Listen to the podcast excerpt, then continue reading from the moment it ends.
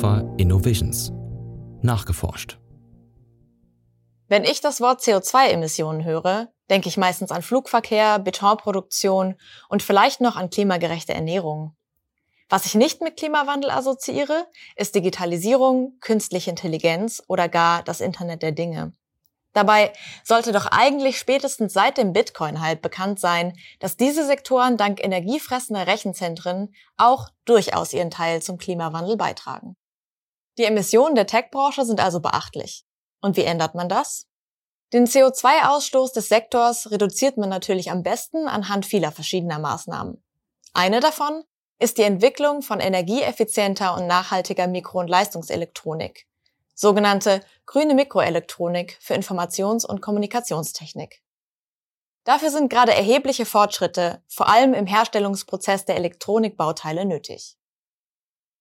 Um herauszufinden, was Hürden in dem Bereich sind und wie die Arbeit des Projekts Green ICT at FMD dem European Green Deal helfen soll, spreche ich gleich mit Tuana Aslan von der Forschungsfabrik Mikroelektronik Deutschland. Hallo Tuana. Hallo.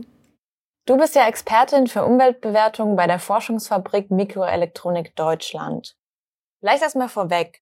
Was genau macht man eigentlich als Expertin für Umweltbewertung? Mm, ich beschäftige mich hauptsächlich mit der Modellierung des Lebenszyklus von Elektronik und bewerte diese im Hinblick auf verschiedene Wirkungskategorien, zum Beispiel ähm, den Einfluss auf den Klimawandel. Wie bist du dazu gekommen? Ich habe mich in meinem Master mit dem Bereich beschäftigt, also hauptsächlich mit Nachhaltigkeit und Ökobilanzierung und bin dann durch meine Masterarbeit auf nachhaltige IKT gekommen, also Informations- und Kommunikationstechnik.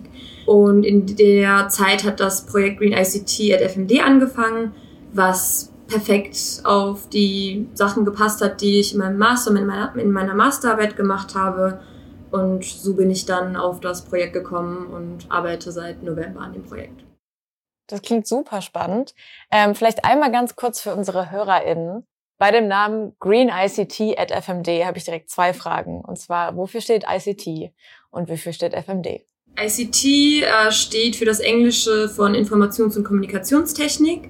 Das äh, umfasst zum Beispiel Smartphones, Computer, Server, äh, aber auch Rechenzentren. Mhm. Was war nochmal deine zweite Frage? Wofür steht FMD? FMD steht für die Forschungsfabrik Mikroelektronik Deutschland. Ah. Das ist der Zusammenschluss aus elf Fraunhofer Mikroelektronik-Instituten und zwei Leibniz-Instituten, die sich auch mit Mikroelektronik beschäftigen. Und dann vielleicht noch einmal, also du arbeitest ja beim Verbund für Mikroelektronik. Und ihr arbeitet aber an ICT, also Informations- und Kommunikationstechnologie. Kannst du vielleicht für mich noch einmal ganz kurz erklären, wo da der Unterschied ist oder wie die beiden sich ergänzen? Ja, also ich würde in dem Kontext sagen, dass die IKT eher der übergreifende Begriff ist und zum Beispiel das Smartphone als Beispiel oder einen Computer und das beinhaltet mikroelektronische Komponenten wie zum Beispiel Chips oder Halbleiter. Dann würde ich noch mal ganz kurz auf das zurückkommen wollen, was du vorhin gesagt hast. Und zwar meintest du ja, du hast deine Masterarbeit gemacht und die hatte was mit dem Thema Ökobilanzierung zu tun, wenn ich das richtig verstanden habe. Was ist denn eigentlich Ökobilanzierung? Die Ökobilanzierung ist eine Methode, mit der ähm, Umwelteinflüsse von Produkten und Dienstleistungen ermittelt werden kann hier werden Stoff- und Energieströme entlang des Produktlebenszyklus modelliert und somit kann quantifiziert werden, was mögliche Schadstoffe sind und diese können dann im Hinblick auf verschiedene Wirkungskategorien bewertet werden. Ein Beispiel dafür ähm, ist zum Beispiel das Global Warming Potential, das die äh, Treibhausgasemissionen betrachtet. Hm, kannst du das noch ein bisschen genauer erklären? Ja, also wir können uns mit der Ökobilanzierung zum Beispiel anschauen, was in der Herstellung an verschiedenen Materialien, Stoffströmen einfließt und wie viel Strom in der Nutzungsphase verbraucht wird, wie der Energiemix aussieht. Und anhand dessen können wir dann bestimmen, was die Emissionen entlang der Wertschöpfungskette des Produkts oder der Dienstleistung entstehen. Dann würde ich jetzt gerne nochmal auf so ein bisschen politischere Themen eingehen. Also wir haben ja jetzt schon ein bisschen geredet über so Nachhaltigkeit in der Technik, aber Nachhaltigkeit ist ja eigentlich auch ein super politisches Thema. Es wird ja im Bundestag und so super viel diskutiert. Und es gibt ja einfach verschiedene politische Agenten, die auch auf mehr Nachhaltigkeit in der Welt abzielen. Einen, den ich jetzt kenne, ist zum Beispiel der Aktionsplan des BMBF Natürlich Digital Nachhaltig. Und der soll ja vielleicht für die HörerInnen auch nochmal einen Beitrag dazu leisten, die Digitalisierung auf eine nachhaltige Entwicklung auszurichten. Und was mich jetzt daran aber immer interessiert hat, ist, inwiefern, was ist denn deine Meinung dazu, kann Digitalisierung überhaupt eine Chance sein für eine nachhaltige Entwicklung? Ja. Dazu können wir uns äh, das Beispiel von Videokonferenzen anschauen.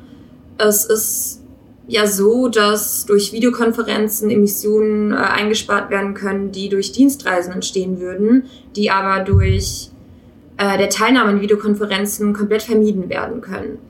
Das stellt natürlich eine Chance für eine nachhaltige Digitalisierung dar.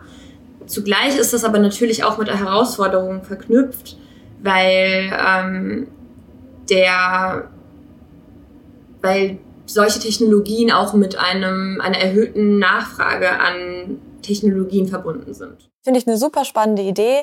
Was würdest du denn sagen, inwiefern ist Digitalisierung dann aber eine Hürde für eine nachhaltige Entwicklung?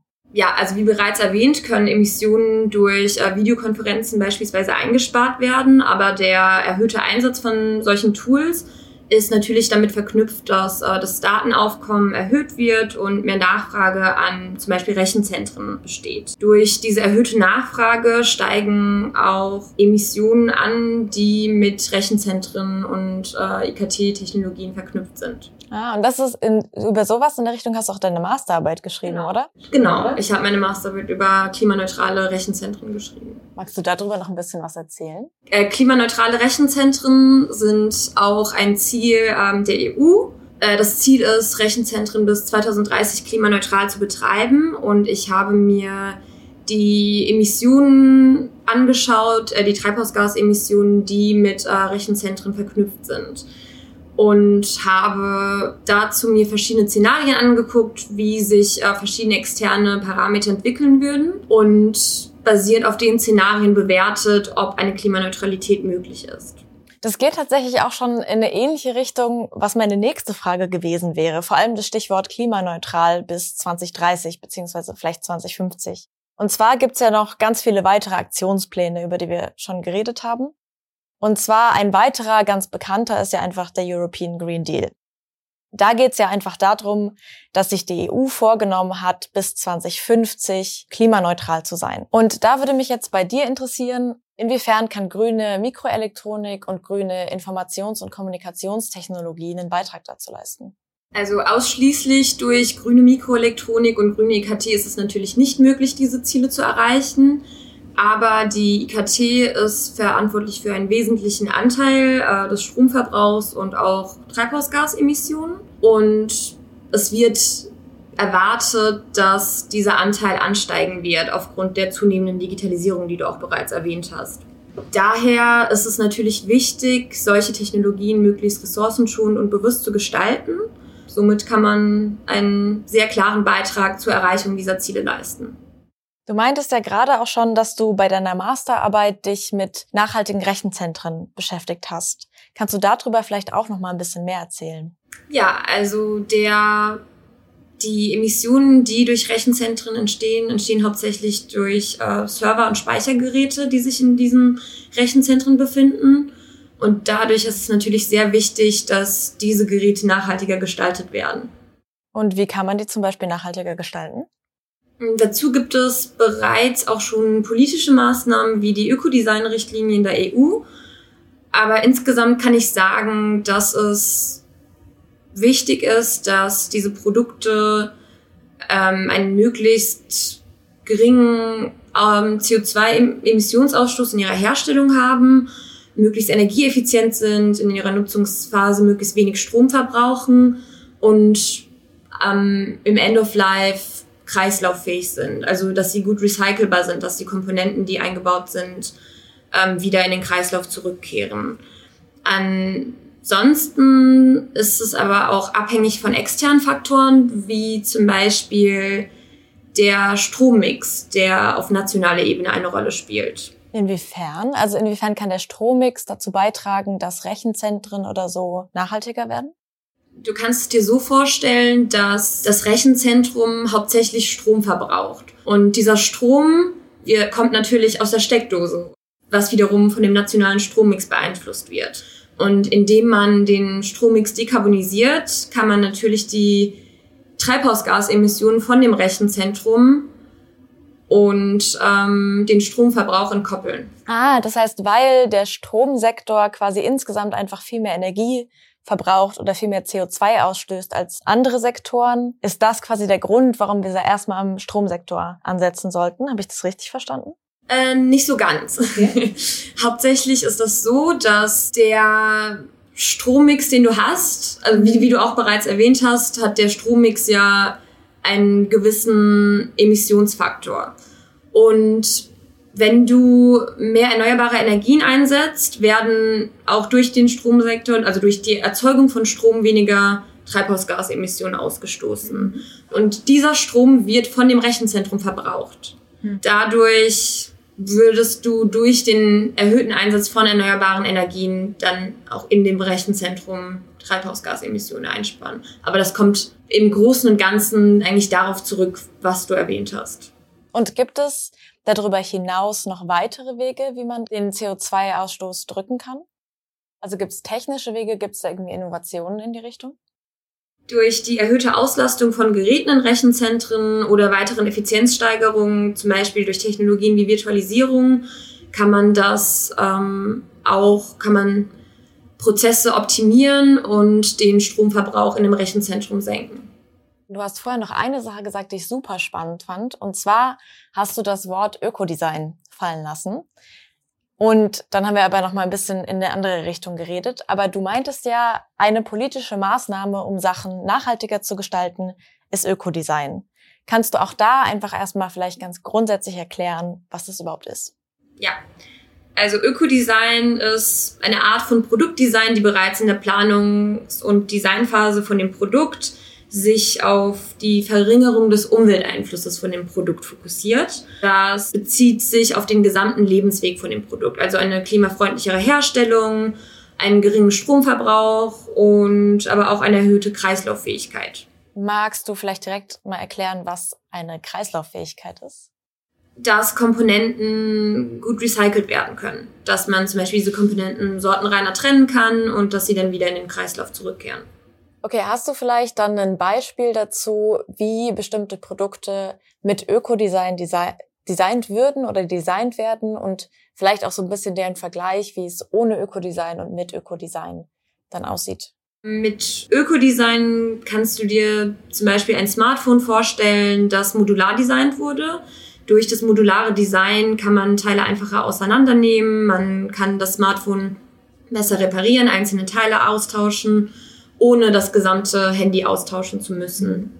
Durch die einfache Trennbarkeit von den einzelnen Komponenten können auch die einzelnen Teile besser getrennt und recycelt werden. Und du meintest ja aber gerade, es gibt ähm, im Bereich von Rechenzentren, wenn ich das richtig verstanden habe, dann auch nochmal Ökodesign-Richtlinien. Was sind diese Richtlinien und wie werden die angewendet in Rechenzentren zum Beispiel?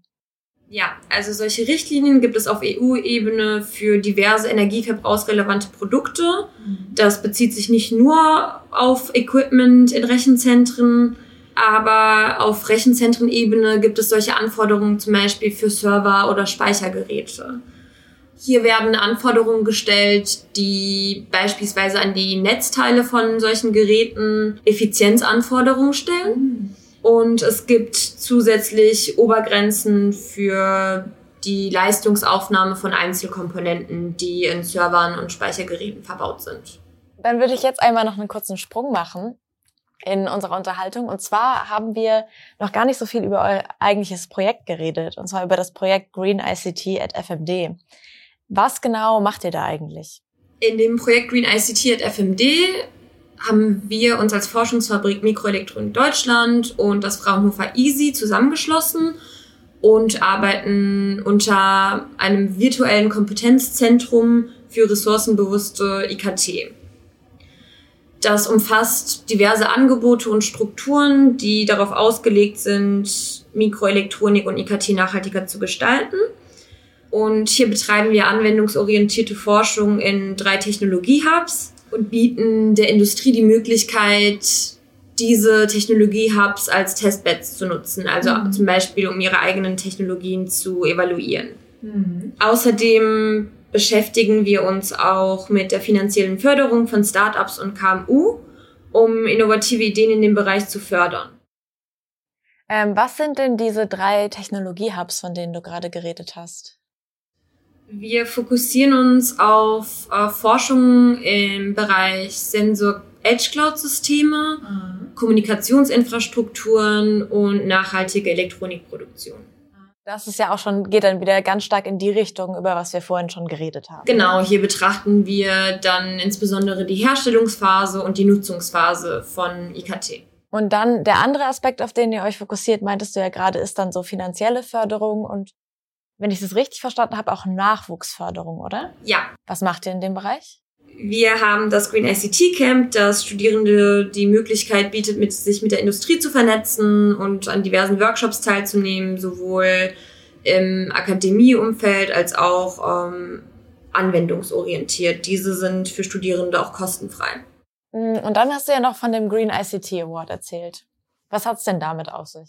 Der Green ICT Award ist ein Studienpreis, der für in dem Bereich abgeschlossene Bachelor- und Masterarbeiten verliehen wird, die sich mit nachhaltiger Informations- und Kommunikationstechnik beschäftigen. Hier ähm, bieten wir den besten drei Arbeiten äh, ein Preisgeld von bis zu 2500 Euro an. Und außerdem dürfen die Gewinnerinnen ihre Abschlussarbeit auf dem Mikrosystemkongress Mikrosystemtechnik-Kongress 2023 in Dresden vorstellen. Ich selbst habe ja bereits erwähnt, dass ich meine eigene Abschlussarbeit auch in dem Bereich abgeschlossen habe und werde mich auch auf den Award bewerben. Und falls unsere Zuhörerinnen auch Interesse daran haben, kann ich sie nur dazu ermutigen, sich bis zum 30. Juni über unsere Projektseite auch auf den Award zu bewerben. Wie kann man sich denn für den Green ICT Award bewerben? Über unsere Projekt Webseite, die wir in den Show Notes zur Verfügung stellen werden. Genau, in den Show Notes vielleicht noch einmal ganz kurz. Ihr könnt unter dem Podcast gucken. Da sind die verlinkt und da findet ihr dann den Link, der zu der Webseite führt. Und damit bin ich auch schon bei der letzten Frage für dich angelangt, Tuana. Und zwar, was wünscht ihr euch denn für die Zukunft des Projekts Green ICT at FMT? Wir hoffen auf jeden Fall, dass die Erkenntnisse aus unserer Forschung Anwendung in der Industrie findet und wir dadurch den CO2-Fußabdruck der IKT-Branche senken können. Außerdem wollen wir mehr Bewusstsein für das Thema schaffen und innovative Ideen und Nachwuchs in dem Bereich bestmöglich fördern.